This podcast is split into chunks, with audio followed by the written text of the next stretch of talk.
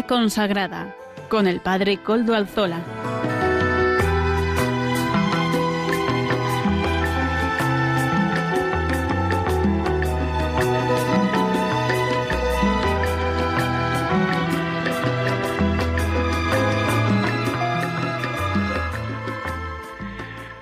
Buenas tardes, hermanos, amigos y oyentes. Hoy es jueves y son las cinco de la tarde, una hora menos en las Islas Canarias. Es por tanto la hora de vida consagrada en Radio María. Les saluda con sumo gusto Padre Coldo Alzola, Trinitario. Hoy les saludo desde Algorta, Vizcaya, desde la parroquia del Santísimo Redentor, como es habitual en mi caso. Además, al comienzo del programa nos ponemos bajo la protección del Beato Domingo Iturrate, nuestro patrono, nuestro protector, cuyas reliquias custodiamos gozosos en esta iglesia parroquial del Redentor. Saludo a quienes nos están ayudando en el control en Madrid, Germán García. Gracias a su servicio podemos emitir en esta ocasión de nuevo hoy que es día 23 de junio de 2022, jueves que está en medio de dos fiestas litúrgicas, más bien de dos solemnidades litúrgicas la de la Natividad de San Juan Bautista y la solemnidad del Sagrado Corazón de Jesús. Saben ustedes que como mañana coincidía la solemnidad del Sagrado Corazón de Jesús con la fiesta litúrgica o la solemnidad litúrgica de la Natividad de San Juan Bautista, esta se ha adelantado un día y así hoy se ha celebrado la Natividad de San Juan Bautista y mañana será la fiesta del Sagrado Corazón de Jesús. Pero como la fiesta, la solemnidad del Sagrado Corazón de Jesús empieza a la hora de nona, ya estamos en, eh, empezando la, la solemnidad del Sagrado Corazón de Jesús. En vos confío, ¿verdad? Y es que la de Hoy por la mañana, podríamos decir, la Natividad de San Juan Bautista es también una, solemnidad que se celebraba ya desde los primeros tiempos y es la única, excepto la Natividad de la Virgen María, que se celebra de un nacimiento a la vida terrena de un santo. Es decir, solamente en la vida, en todo el año litúrgico hay tres natividades a la vida terrena que se celebran, que es la de nuestro Señor Jesucristo, el 25 de diciembre, la de la Virgen María, 8 de septiembre, y esta, la de San Juan Bautista. ¿Por qué? Porque esta tiene relación explícita y directa con la Natividad del Señor y con el misterio de Jesucristo. En realidad, nosotros estamos celebrando a Cristo, celebrando la Natividad de San Juan Bautista. Juan viene a ser como la línea divisoria entre los dos testamentos, decía San Agustín, el Antiguo y el Nuevo Testamento, porque personifica lo antiguo, nace de padres ancianos, dice el santo de Hipona, porque personifica lo nuevo también, es declarado profeta en el seno de su madre. Aún no ha nacido, y al venir la Virgen María salta de gozo en las entrañas de su madre. Esta es la fiesta, la solemnidad que hemos estado celebrando hasta hace unas poquitas horas o hasta hace unos poquitos minutos, la Natividad de San Juan Bautista, del que el Señor dijo que no había nacido entre todos los nacidos de mujer nadie mayor que él, que San Juan Bautista este que anunció al Cordero, este que verdaderamente nos muestra la grandeza del Salvador. Él es el Elías esperado para cuando iba a llegar el, el, Mesías, como anunciaba la profecía de Malaquías. Verdaderamente emociona en los códices antiguos ver cómo el último libro del Antiguo Testamento es Malaquías, en donde se, en la profecía se anuncia que vendrá Elías y después el Mesías. Y ya a renglón seguido, casi casi en la columna siguiente, se empieza la redacción del Evangelio de Mateo, donde ya se ve que verdaderamente el Elías del que hablaba Malaquías es San Juan el Bautista, y el Mesías del que también hablaba Malaquías y esperaba el pueblo judío, el justo y santo pueblo judío, era y es Jesucristo. Bendito sea este día, por eso lo celebramos, porque tiene relación directa con la natividad del Señor, con el misterio insondable reflejado en la fiesta del Salvador. Pero es que además mañana vamos a ver cómo el misterio insondable, el misterio que se ha manifestado, se ha manifestado desde lo hondo de un corazón que late y que emana desde un, lo hondo de un corazón que está en llamas, que es el de Jesucristo. Y eso es lo que estamos con la solemnidad del Sagrado Corazón de Jesús. No sé cuántas veces ocurre esto en, la, en, los años, en la historia de la Iglesia, pero ciertamente es elocuente que el mismo día del precursor de San Juan Bautista se celebre al corazón sagrado del Salvador. Bendito sea el Señor. Y así paso sin más dilación a presentar los contenidos del programa de hoy. Contaremos con la participación de Monseñor don Vicente Jiménez, arzobispo emérito de Zaragoza y miembro de la Comisión Episcopal de Vida Consagrada de la Conferencia Episcopal Española. En la sección de entrevista contaremos con el padre Guillermo Rodríguez Izquierdo, jesuita, él nos hablará sobre el Sagrado Corazón de Jesús y esta devoción tan hermosa, ¿verdad? Amaro Villanueva nos presenta, como todas las semanas, el espacio Música para Evangelizar. Y además seguimos con el estudio de la historia de la vida consagrada con el padre Antonio Bellella, claretiano, del Instituto de Vida Consagrada de Madrid, en la sección de formación del programa. Y ya saben que se pueden poner en contacto con el programa de vida consagrada por medio del correo electrónico del mismo, vida consagrada arroba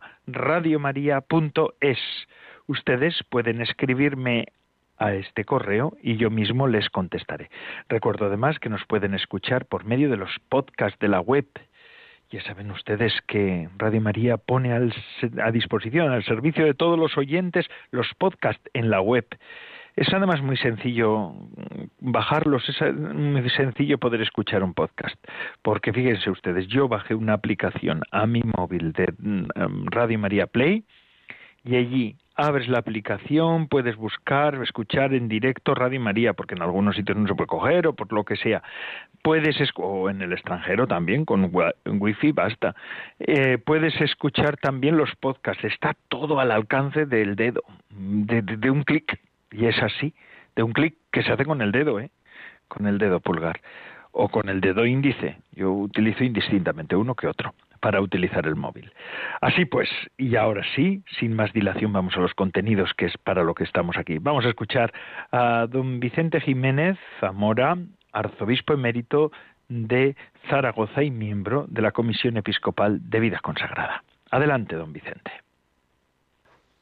Balance del proceso de consulta del sínodo. Queridos oyentes de Radio María, especialmente vosotros miembros de vida consagrada. El 11 de junio celebrábamos la Asamblea Final Sinodal en Madrid. Fue una fiesta de acción de gracias y de recogida de frutos por la primera fase del proceso sinodal de la Iglesia que peregrina en España. Desde octubre de 2021 hasta junio de 2022, las diócesis españolas, las congregaciones religiosas, la vida contemplativa, los institutos seculares, los movimientos y asociaciones laicales y el pueblo fiel, hemos participado en un proceso de escucha y discernimiento. Hemos tratado de responder a la pregunta fundamental del sínodo. En una iglesia sinodal que anuncia el Evangelio, cómo se realiza hoy ese caminar juntos en la iglesia particular y qué pasos nos invita a dar el Espíritu para crecer en nuestro caminar juntos. El objetivo de esta primera fase, como dice el documento preparatorio del sínodo en el número 31 que hoy comentamos, es favorecer un amplio proceso de consulta para recoger la riqueza de las experiencias de sinodalidad vividas, implicando a los pastores y a los fieles de las diócesis en todos los niveles. La consulta, moderada por los obispos, ha estado dirigida a los presbíteros, a los diáconos y a los fieles laicos de sus iglesias, tanto individualmente como asociados, sin descuidar las preciosas aportaciones que pueden venir de los consagrados y consagradas. De modo particular, se ha pedido la aportación de las diócesis, especialmente del Consejo Presbiteral y del Consejo Pastoral, a partir de los cuales verdaderamente puede comenzar a tomar forma una iglesia sinodal, como afirma el Papa Francisco. También ha habido un espacio para escuchar la voz de los pobres y de los excluidos, no solamente de quien tiene alguna responsabilidad dentro de las iglesias particulares. En España en concreto se han formado 14.000 grupos sinodales que han implicado a más de 220.000 personas, en su mayor parte laicos, pero también miembros de vida consagrada, sacerdotes y obispos. Se han involucrado las 70 diócesis españolas, numerosas congregaciones y 11 confers regionales, 215 monasterios de vida contemplativa, 20 cáritas diocesanas, 37 movimientos y asociaciones laicales. y 21 institutos seculares. Todo este trabajo ha sido presentado en una síntesis en la Asamblea Sinodal del 11 de junio y será enviado a la Secretaría General del Sínodo a Roma. Respecto al trabajo realizado, se ha destacado la percepción de no estar solos, de formar parte del pueblo de Dios, compuesto por una riqueza y pluralidad de comunidades con sus distintas sensibilidades, opiniones y preocupaciones. Se ha vivido la alegría del compartir y revitalizar la fe, la vida y la pertenencia a la Iglesia, y el gozo de sentirse tenido en cuenta. De hecho, lo más valorado ha sido el proceso mismo, que ya es un fruto y un resultado del sínodo, el sentirse todos comunidad, la libertad para expresarse, la posibilidad de la escucha, el compartir inquietudes, deseos, dificultades y dudas, el diálogo fraterno y la reflexión compartida han hecho experimentar ilusión y esperanza, y ha sido una oportunidad para dinamizar la comunidad que expresa su deseo de seguir caminando juntos. El sínodo no concluye, continuará en la fase continental y en la fase de Roma en octubre de 2023. A la luz del trabajo sinodal realizado en toda la Iglesia en España, sentimos con fuerza la llamada a caminar juntos y a renovar nuestro estilo de participar en una Iglesia sinodal, comunión, participación y misión, que son los tres ejes vertebradores del sínodo convocado por el Papa Francisco. Con mi afecto y bendición, Vicente Jiménez Zamora, arzobispo emérito de Zaragoza y responsable del equipo sinodal de la Conferencia Episcopal Española. Buenas tardes y mi bendición. Adiós.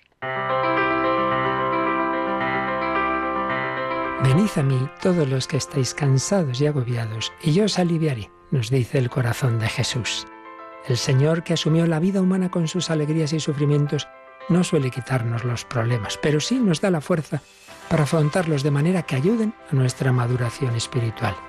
Por eso, añade a sus discípulos, aprended de mí, que soy manso y humilde de corazón, y encontraréis descanso para vuestras almas, porque mi yugo es suave y mi carga ligera. Sí, Jesús quiere formar en nosotros un corazón semejante al suyo y así, con la mediación materna de María, podríamos vivir siempre con esperanza y paz. Es la paz y alegría que muchos de vosotros, queridos oyentes, testimoniáis recibir de la radio de la Virgen. Ayúdenos a seguir extendiendo este espíritu a través de las ondas con tu oración, compromiso voluntario y donativo. Puedes informarte de cómo colaborar llamando al 91 822 8010 o entrando en nuestra página web radiomaria.es. Radio María, una fuerza de amor y esperanza para el mundo. Gracias a Radio María por ofrecernos también esta posibilidad de hacer programas como este, ¿verdad? Agradecemos también, como no, como siempre, al arzobispo emérito de Zaragoza, don Vicente Jiménez, por su intervención. Y es que seguimos con nuestro programa. Ya les he dicho al comienzo del mismo que hoy ya estamos celebrando la fiesta, la solemnidad más bien del Sagrado Corazón de Jesús y para esto pues qué mejor que un jesuita, que es la, la compañía, la, la orden que se ha dedicado también a transmitir y a predicar sobre esta devoción que tanto arraigo ha tenido en nuestro pueblo. Y para ello tenemos aquí al padre Guillermo Rodríguez Izquierdo, sevillano, eh, licenciado y doctor en física por la Universidad de Sevilla, así que una persona con un amplio bagaje intelectual, ¿verdad? Eh, ha estado trabajando en Santiago de Compostela como profesor, como catedrático, como decano, ha tenido varios cargos de responsabilidad durante toda su vida, superior dentro de la compañía, rector en la, universidad, por ejemplo, de, Comillas, en la Universidad Pontificia de Comillas, eh, también ha estado en Granada, eh, ha sido provincial, consejero general, y bueno, pues y nos ha hecho un hueco para poder hablar en esta tarde con nosotros. Eh, buenas tardes, padre. buenas tardes, padre Guillermo. ¿Qué tal está? Muy buenas tardes, muy buenas tardes. Aquí eh, veo también que ha estado desde Santiago de Compostela al sur, de, cabo a rabo en toda, en toda la península y hasta en Roma, ¿verdad? Bueno, en cada momento donde ha hecho falta, más o menos, sí. Esto, pero quiere decir que tiene usted un bagaje grande. Y me, eh, aquí, entre otras, me decía, me dice este chivato que tengo yo aquí de al ver su currículo, ¿verdad? Que es rector, que lo he buscado yo por internet, se lo digo a los oyentes, que ha sido rector de la Universidad Pontificia de Comillas, así que le felicito porque últimamente he leído en un informe que está, está valorada entre las primeras diez universidades, una de las diez mejores universidades de España. Un proyecto de excelencia, de magis, ¿verdad?, en la compañía de Jesús. Bueno, yo estuve allí hace ya muchos años porque yo terminé ese rectorado en 1994, de modo que hace ya casi 30 años, pero se ve que después han venido otros que han hecho grandes cosas y yo me alegro mucho de eso, claro que sí. Bueno, esto se ha seguido una tradición. las obras no empiezan en un momento, ¿verdad? Sino que ya son también uno recibe la tradición y esto es sobre tradición y sobre devoción, sobre historia. Es lo sobre lo que le voy a preguntar sobre el Sagrado Corazón de Jesús, una devoción tan arraigada en la compañía de Jesús. Eh, al final ya le voy a preguntar por qué, qué relación tenía la compañía de Jesús con la devoción del Sagrado Corazón. Pero ¿cómo empieza esta esta, devoción del Sagrado Corazón de Jesús?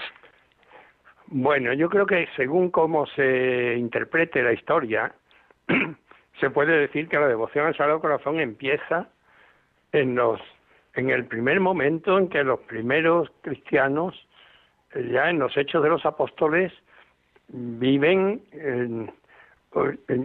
como reproduciendo en su vida la vida de Jesús y los sentimientos de Jesús. Es decir, a mí me impresiona mucho, por ejemplo, que en los Hechos de los Apóstoles, cuando se cuenta el martirio de San Esteban, pues se dice que Esteban pasó por un juicio muy parecido al juicio de Jesús.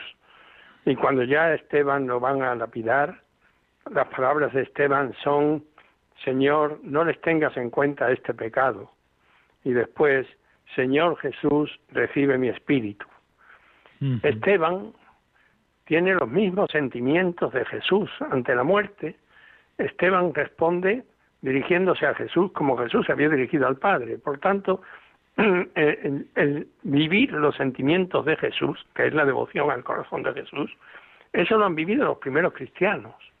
¿eh? Jesús les había dicho que os améis unos a otros como yo os he amado, pues los primeros cristianos tenían un solo corazón y una sola alma y ponían sus bienes para ayudarse unos a otros y tenían pues toda esa entrega y esa alegría en los momentos de persecución, esa valentía, eran de alguna manera los sentimientos de Jesús, que el Espíritu Santo los ponía en ellos.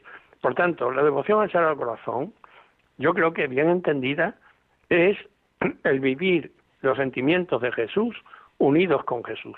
San Pablo se lo decía a los fieles, tener los mismos sentimientos de Cristo Jesús. Bueno, pues eso. Como historia de la devoción al Sagrado Corazón mencionan a muchos santos, pero aquí, aunque digamos los nombres, algunos son santos más conocidos, otros menos. Yo he escogido algunos de los más conocidos. Bueno, en el siglo XIII, Ángela de Foligno, quizá menos conocida. Siglo XIV, Santa Catarina de Siena. Siglo XVI, San Pedro Canicio. siglo XVII, San Juan Eudes, San Francisco de Sales, Santa Margarita María Lacoque, San Claudio de la Colombier. Bueno, en el siglo XVIII, eh, el Beato Bernardo de Hoyos, que murió con 24 años, pero bueno, pues son santos que de una forma o de otra han ido eh, proponiendo formas de vivir esos sentimientos de Cristo Jesús que pudiesen comunicar a otros cristianos, a otros fieles, que pudiesen ayudarles. ¿eh? Pero eh, yo creo que cuando hablamos de devoción al Sagrado Corazón, creo que tenemos que referirnos siempre a la Sagrada Escritura, que es la raíz de todo, donde se nos ha enseñado cuáles son los sentimientos de Jesús, cómo fue Jesús y cómo eh, realmente el vivir esos sentimientos es pues lo que lo que Jesús nos propone que estemos unidos con él y que seamos como él de alguna forma. Sí, sí, padre. Em, padre Guillermo, fíjese, leía yo hace unos días una frase de San Agustín, ¿verdad? San Agustín tiene frases mm, contundentes, unas frases como para, para el tiempo presente, que todo tiene que ir en poquitos caracteres, pues a veces tiene frases así, ¿no? Decía, el corazón de Jesús es la Biblia, ¿verdad? La Biblia, toda la Sagrada Escritura es el verdadero corazón de Jesús, el corazón de Dios, ¿no? pues así es. Lo que el Señor nos quiere decir, diciendo lo que usted nos estaba diciendo. Qué, qué hermoso. Bueno, pues es verdad. lo ha dicho mucho mejor que yo, claro, pero. No, por Dios. bueno, sí, bueno, claro, que, que, claro. que pero, pero sí, eso es en, realidad es cuando le estaba escuchando me acordaba yo de, de eso, ¿no? Y de todos esos santos, como usted nos ha dicho ahí, que, que de alguna manera han vivido todo este tema del sentimiento, de vivir con el corazón de Cristo. Eso también, yo soy del País Vasco, vizcaíno, y aquí su fundador, San Ignacio de Loyola, también pretendía eso también con los ejercicios espirituales, ¿no? Ir haciéndonos eh, parecidos al corazón de Cristo, a los sentimientos y a la, forma de vivir de Cristo. Sin duda, en, todo el itinerario de los ejercicios espirituales, lo que hay es una identificación con Jesús, una gratitud ante el Señor puesto en cruz, decir qué ha hecho el Señor por mí, qué puedo yo hacer por el Señor, qué hago yo por Cristo, qué debo hacer por Cristo. ¿Eh? y después el ir viendo cómo Jesús nos llama y cómo tenemos que responder a esa llamada del Señor y cómo tenemos que ir, bueno, San Ignacio propone durante mucho tiempo en los ejercicios ir contemplando la vida de Jesús, mirando cómo hacía Jesús, un poco eh, como en los evangelios se nos dice que hacían los discípulos. El Evangelio de San Marcos dice que Jesús llamó a los discípulos para que estuviesen con él, pues eso es lo que hicieron, estar con él, caminar con él, escucharlo, eh, discutir con él, eh, dejar que él también los, los corrigiera y les, les dijese en cierto momento, no seáis así. ¿eh? Bueno, el estar con Jesús, eso es el itinerario que propone San Ignacio para tener los sentimientos de Jesús, para que lleguen también momentos en que el deseo de imitar y, de seguir más de cerca a Jesús sea lo que guíe toda nuestra vida. Y para eso, pues todas las actitudes personales que sean necesarias, eh, personales y, eclesiales, ¿no? Pero sin duda que los ejercicios de San Ignacio son un itinerario de unión íntima con Jesucristo, el conocimiento interno de Jesucristo para más amarlo, para seguirlo mejor. Entonces, pues eso que tanto fieles han hecho los ejercicios de San Ignacio, eso es lo que San Ignacio propone, que, que aprendamos cómo es Jesús y cómo quiere Jesús que seamos nosotros, claro. Sí, sí. La verdad es que eh, llama la atención cómo eh, un itinerario propuesto por este hombre, San Ignacio de, de Loyola, de hace 500 años, ¿verdad? Pues aún hoy sea tan fecundo y ayude tanto. Yo, yo mismo, padre, he hecho el mes de ejercicios espirituales, he hecho muchas veces ejercicios espirituales de, la, de año, pues semana que se suele hacer eh, con la inspiración de San Ignacio de Loyola. Yo creo que ahí tienen ustedes un tesoro mm, que va a ser actual, yo creo que hasta el final de la iglesia, de la historia de la iglesia. Pero, pero es que yo creo que una gran parte del éxito de ese tesoro estuvo en la misma manera en que San Ignacio lo vivió y lo comunicó a las personas que con él formaron el primer grupo de siete personas que, que se comprometieron, luego diez, luego más, ¿eh? que, que, fueron los que iniciaron de alguna forma la Compañía de Jesús. Yo me imagino que en París, cuando ellos eran estudiantes, Ignacio era un estudiante como ellos, no era sacerdote, y de ellos, bueno, uno fue sacerdote pronto, pero eran seglares, eran estudiantes seglares. Y a esos estudiantes, yo creo que Ignacio les decía algo así, mira, yo he tenido una experiencia en la que Dios me ha dicho lo que quiere de mí. Yo no te voy a decir lo que Dios quiere de ti, porque lo que Dios quiere de ti no será lo mismo que lo que Dios quiere de mí. Pero si tú quieres que yo te ayude a que tú te pongas delante de Dios, para que Dios te diga lo que quiere de ti, yo te puedo ayudar a eso.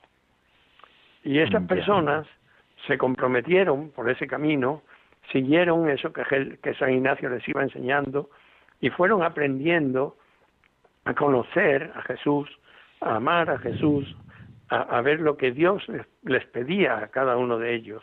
Es decir, los ejercicios no son una, una norma en la que se le diga al ejercitante, tú tienes que hacer esto con tu vida. No, los ejercicios, tal como San Ignacio los daba, era el, decirle, ponte delante de Dios de manera que Dios te pueda decir lo que quiere de tu vida. Y para cada persona ese mensaje será distinto. Hay unos versos muy bonitos, ¿eh? unos versos de León Felipe, que dicen, nadie ha ido nunca, ni va hoy, ni irá mañana hacia Dios por este camino que yo voy. Para cada uno tiene un rayo nuevo de luz, el sol, y un camino virgen, Dios.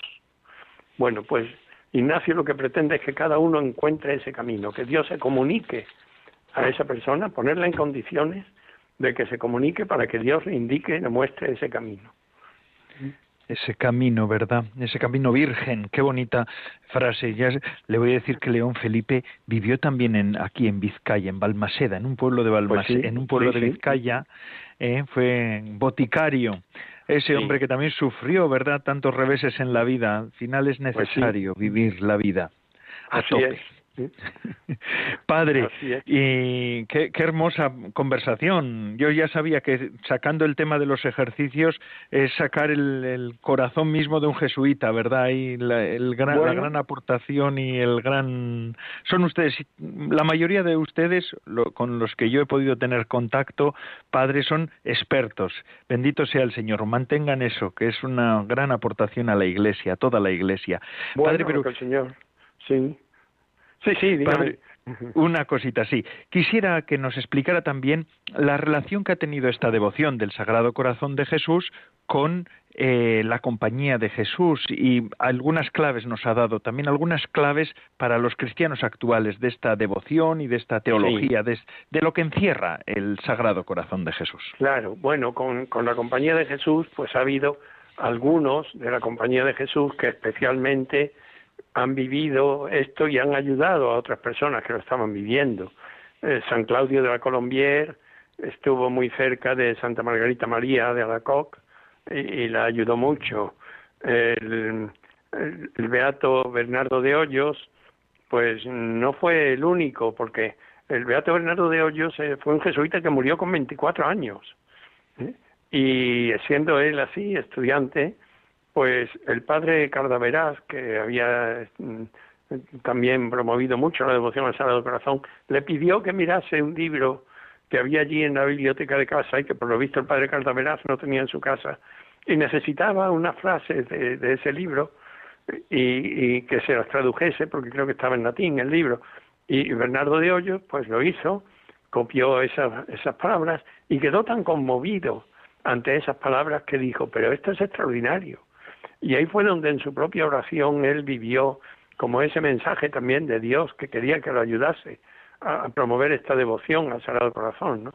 Entonces, eh, ha habido jesuitas, sí, efectivamente, pero bueno, mm, eh,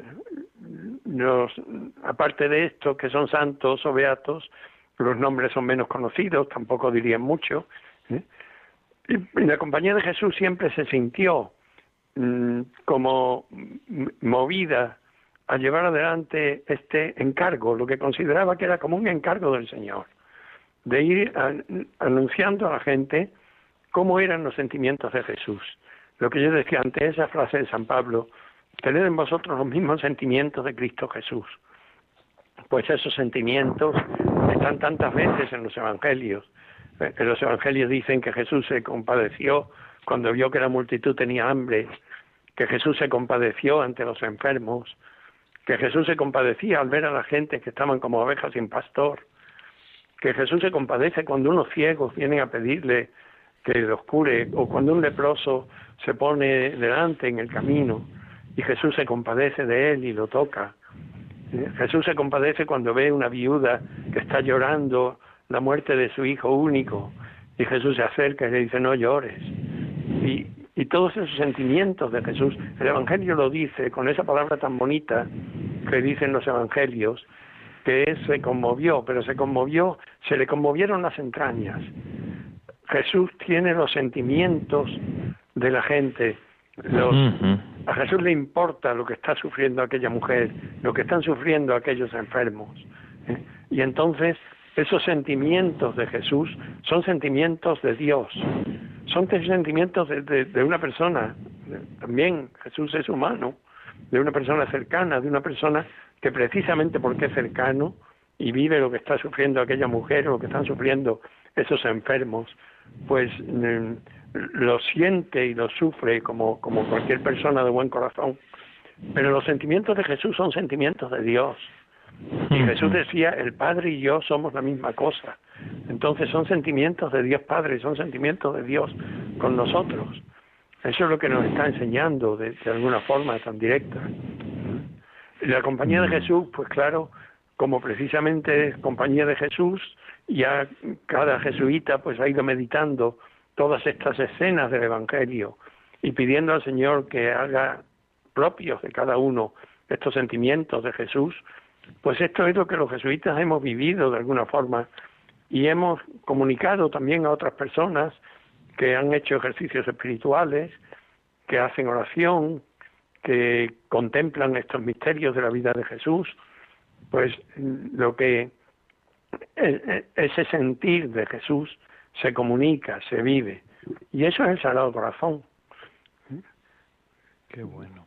la, Palabra, la palabra corazón aplicada a Jesús, yo creo que aparece solo una vez en el Evangelio, que es cuando dice, aprended de mí, que soy manso y humilde de corazón. corazón, sí. ¿Eh? Pero cuando Jesús dice eso, está diciendo mucho, porque está hablando de de la no violencia, es decir, de, de una relación cercana con las, con las personas, con los demás, y de una humildad que es su actitud ante Dios, su obediencia ante Dios. Aquí estoy para hacer tu voluntad, ¿no? Entonces Jesús nos está enseñando esas actitudes, cómo ser nosotros ante Dios, cómo ser nosotros con nuestros hermanos. Y, y bueno, pues esa es la devoción al Sagrado Corazón, pedir que esos sentimientos del Sagrado Corazón los vivamos nosotros como bautizados, como cristianos, como discípulos de Jesús. Así es, el centro vital, ¿verdad? De Jesús también, que nos lo transfiera a cada uno de nosotros. Padre, muchísimas gracias, Padre pues Guillermo Rodríguez Izquierdo, jesuita, pues que nos ha ofrecido aquí verdaderamente una meditación meditación que nos puede ayudar a todos, de verdad. Lo malo que en la radio también el tiempo corre, vuela, pasa pues demasiado deprisa, porque podríamos estar escuchándole más rato. Se ve que lo vive usted. Gracias por habernos abierto su tarde y poder participar en este programa de vida consagrada en el que estamos. Pues mil gracias, mil gracias a usted y a Radio María y a todos los oyentes. Muchas gracias. Muchas gracias, Padre Guillermo. Padre Guillermo Rodríguez Izquierdo, jesuita, hoy nos hablaba desde Córdoba. Y ahora seguimos con nuestro programa de vida consagrada. Vamos a escuchar música para evangelizar de la mano de Amaro Villanueva.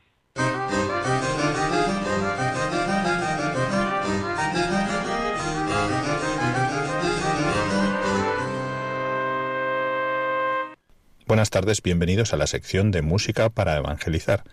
Hoy escuchamos la canción titulada Oración de Pedro. Interpreta Juan Susarte y Confiados.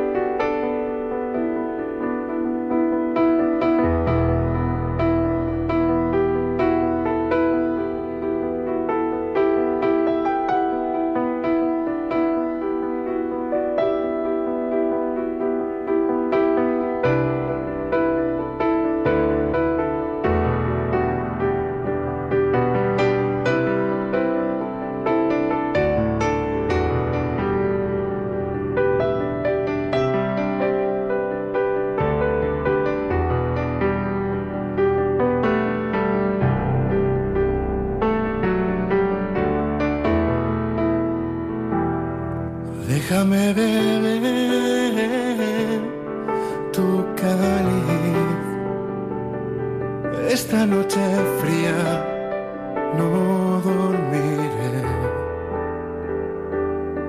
Déjame sentir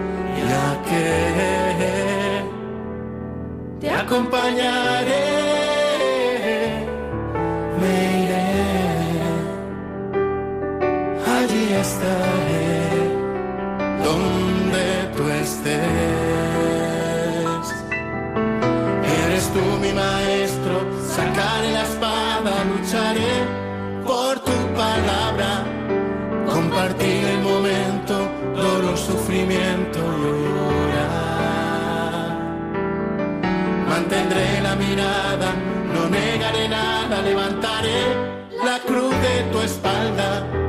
Compartir el momento, dolor, sufrimiento, llorar. Déjame beber tu cáliz. Esta noche fría no dormiré. Déjame sentir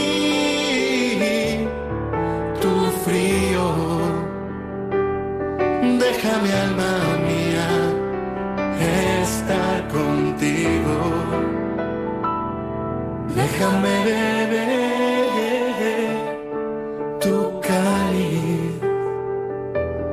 Esta noche fría no dormiré. Déjame sentir tu frío. Déjame alma mía.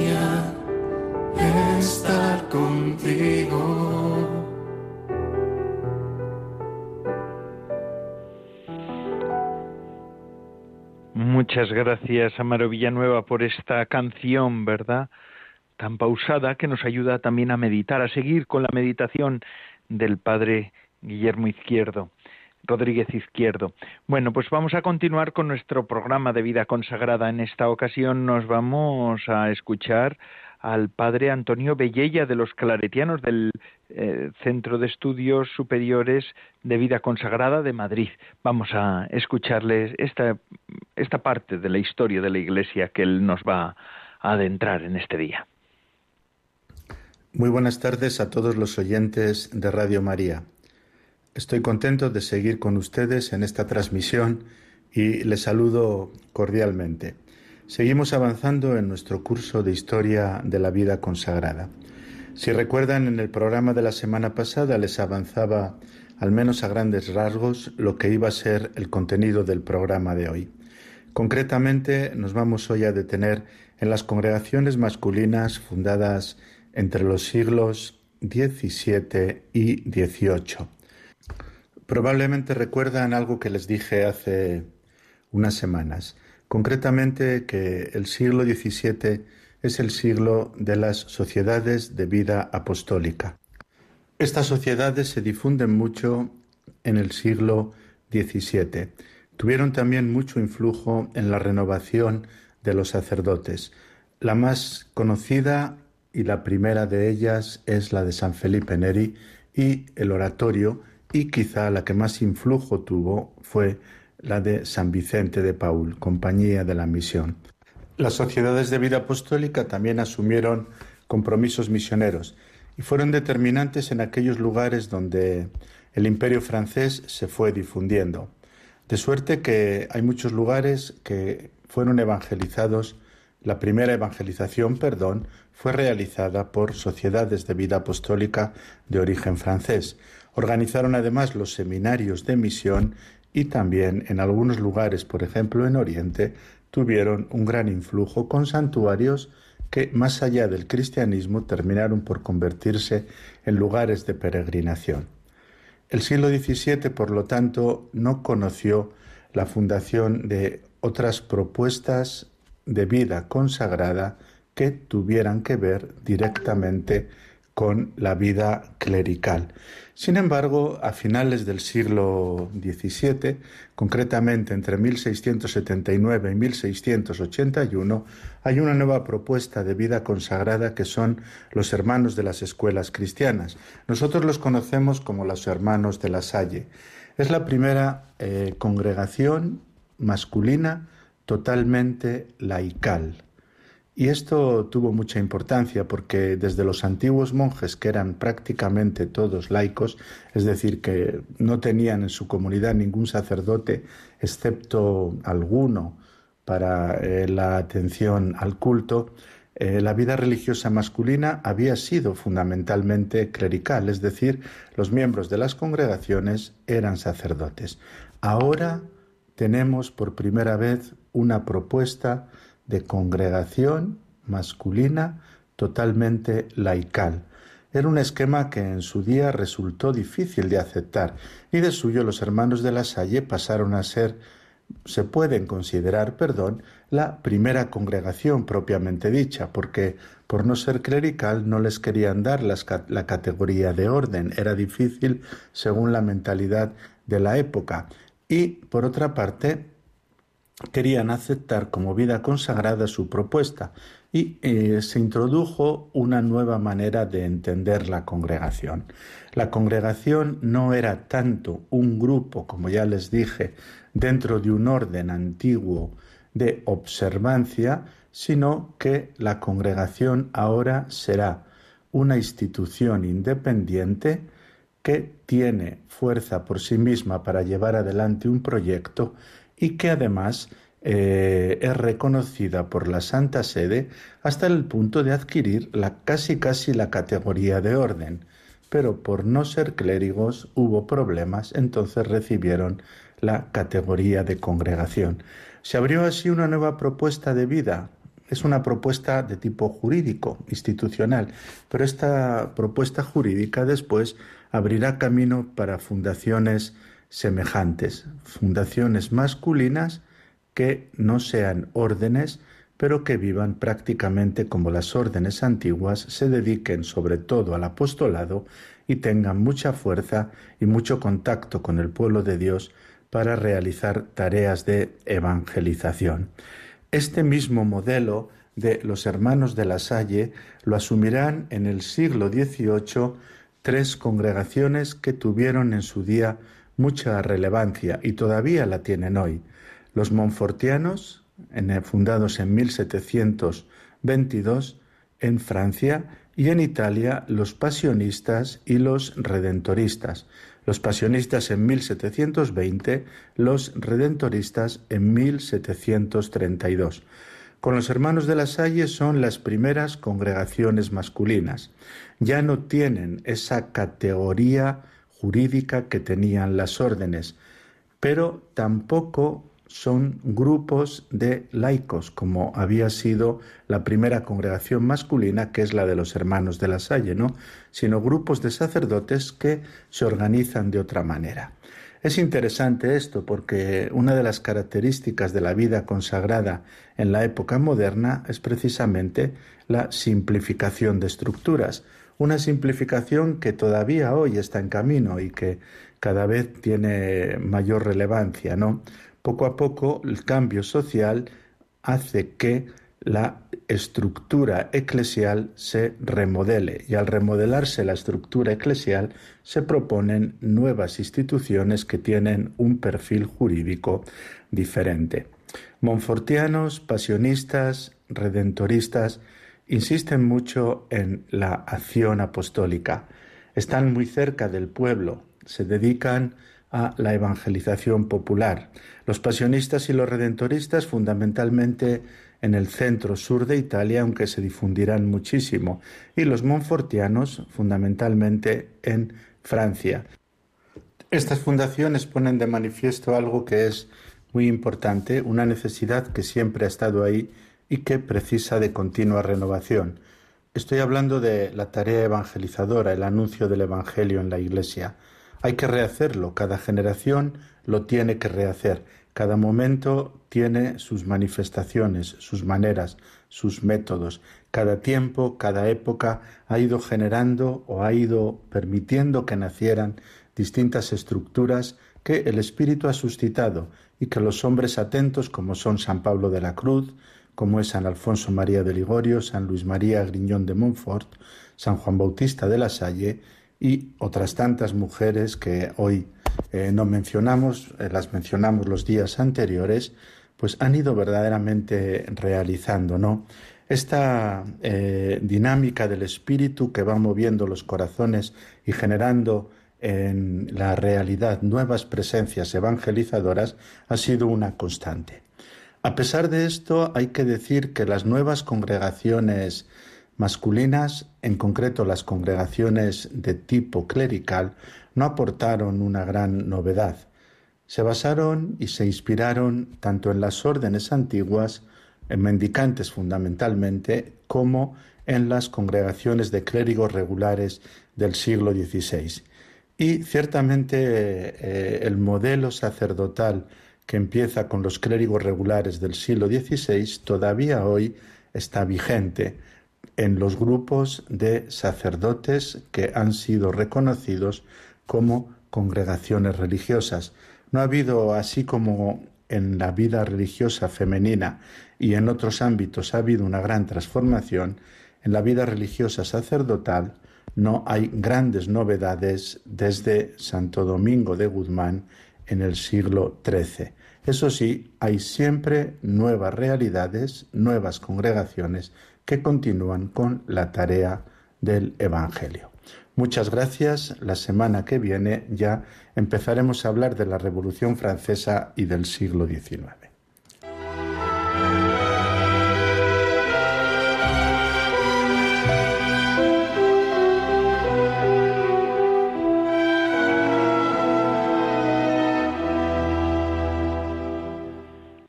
Muchísimas gracias, Padre Antonio Bellella Claretiano, por estas palabras, por este curso de vida consagrada que nos está dando, de historia de la vida consagrada que nos está dando semana tras semana, ¿verdad? Interesante.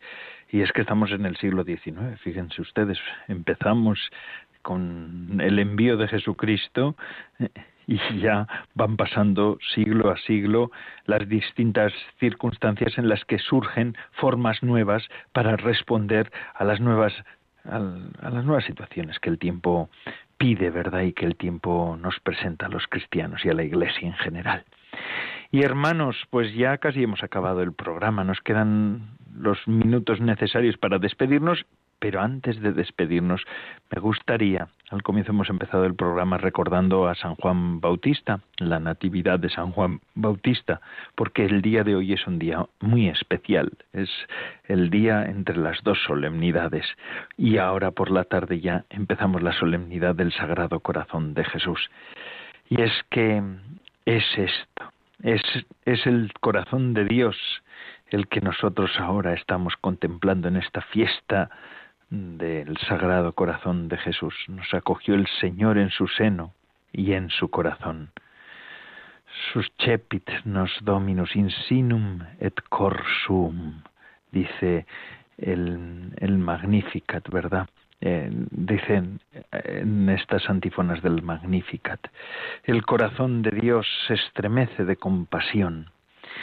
Y es que en esta solemnidad del Sagrado Corazón de Jesús, la Iglesia presenta a la contemplación del pueblo fiel, a la contemplación suya y mía, el misterio del corazón de un Dios que se conmueve y además que derrama todo su amor sobre la humanidad, sobre la humanidad entera y sobre mi humanidad y la suya. Un amor misterioso que en los textos del Nuevo Testamento se nos revela como inconmensurable pasión de Dios por el hombre no se rinde ante la ingratitud, ni siquiera ante los rechazos que podemos hacerle, los rechazos en el Antiguo Testamento de su pueblo, destruido, para que, derrotando el poder del mal y de la muerte, lo que pretende el Hijo unigénito es restituir la dignidad de los de hijos a los seres humanos esclavizados por el pecado. El unigénito se ha convertido en primogénito. Esto es lo que estamos contemplando en todo este misterio de la salvación del género humano, del misterio de la redención. Y todo, todo, por eso el corazón de Cristo es todavía mucho más profundo, fuerte y poderoso. Todo esto, toda esta salvación ha sido dada, ha sido conseguida a caro precio el Hijo unigénito del Padre, se inmola en la cruz y es lo que estamos contemplando en esta fiesta del Sagrado Corazón. Habiendo amado a los suyos, dice la Sagrada Escritura, que estaban en el mundo, los amó hasta el extremo. Y, símbolo de este amor que va más allá de la muerte es el costado, atravesado, traspasado por una lanza. Y este respecto el que lo vio lo cuenta. El apóstol San Juan nos dice, uno de los soldados le atravesó el, el costado con una lanza y al instante salió sangre y agua. Este es el misterio en el que nos estamos envolviendo en este día. Merece la pena, merece la pena poder entrar y mirar a ese Dios, como dice Pablo, rico en misericordia, por el gran amor con que nos amó. Estando muertos a causa de nuestros delitos, nos vivificó juntamente con Cristo y con Él nos resucitó y nos hizo sentar en los cielos en Cristo Jesús. Estar en Cristo Jesús significa ya, hermanos, sentarse en los cielos. En el corazón de Jesús se expresa el núcleo esencial del cristianismo en Cristo se nos revela y además se nos entrega toda, toda la novedad del Evangelio, que es revolucionaria, el amor que nos salva, que nos hace vivir ya en la eternidad de Dios. Todo esto es lo que vamos a contemplar en esta fiesta, en esta solemnidad del Sagrado Corazón de Jesús. Pues les dejo con Radio María, que es buena compañía para podernos adentrar más en este misterio. No he querido marcharme y despedirme de todos ustedes como lo hago todas las semanas, sin, sin haberles mostrado también y sin haberles invitado a que mediten, entren en la fiesta de hoy. Bendita fiesta. Feliz fiesta del Sagrado Corazón a todos y se despide de todos ustedes Padre Coldo Alzola, Trinitario. Hasta la semana que viene en este programa Vida Consagrada. Les espero. Recen por mí. Yo lo hago por ustedes.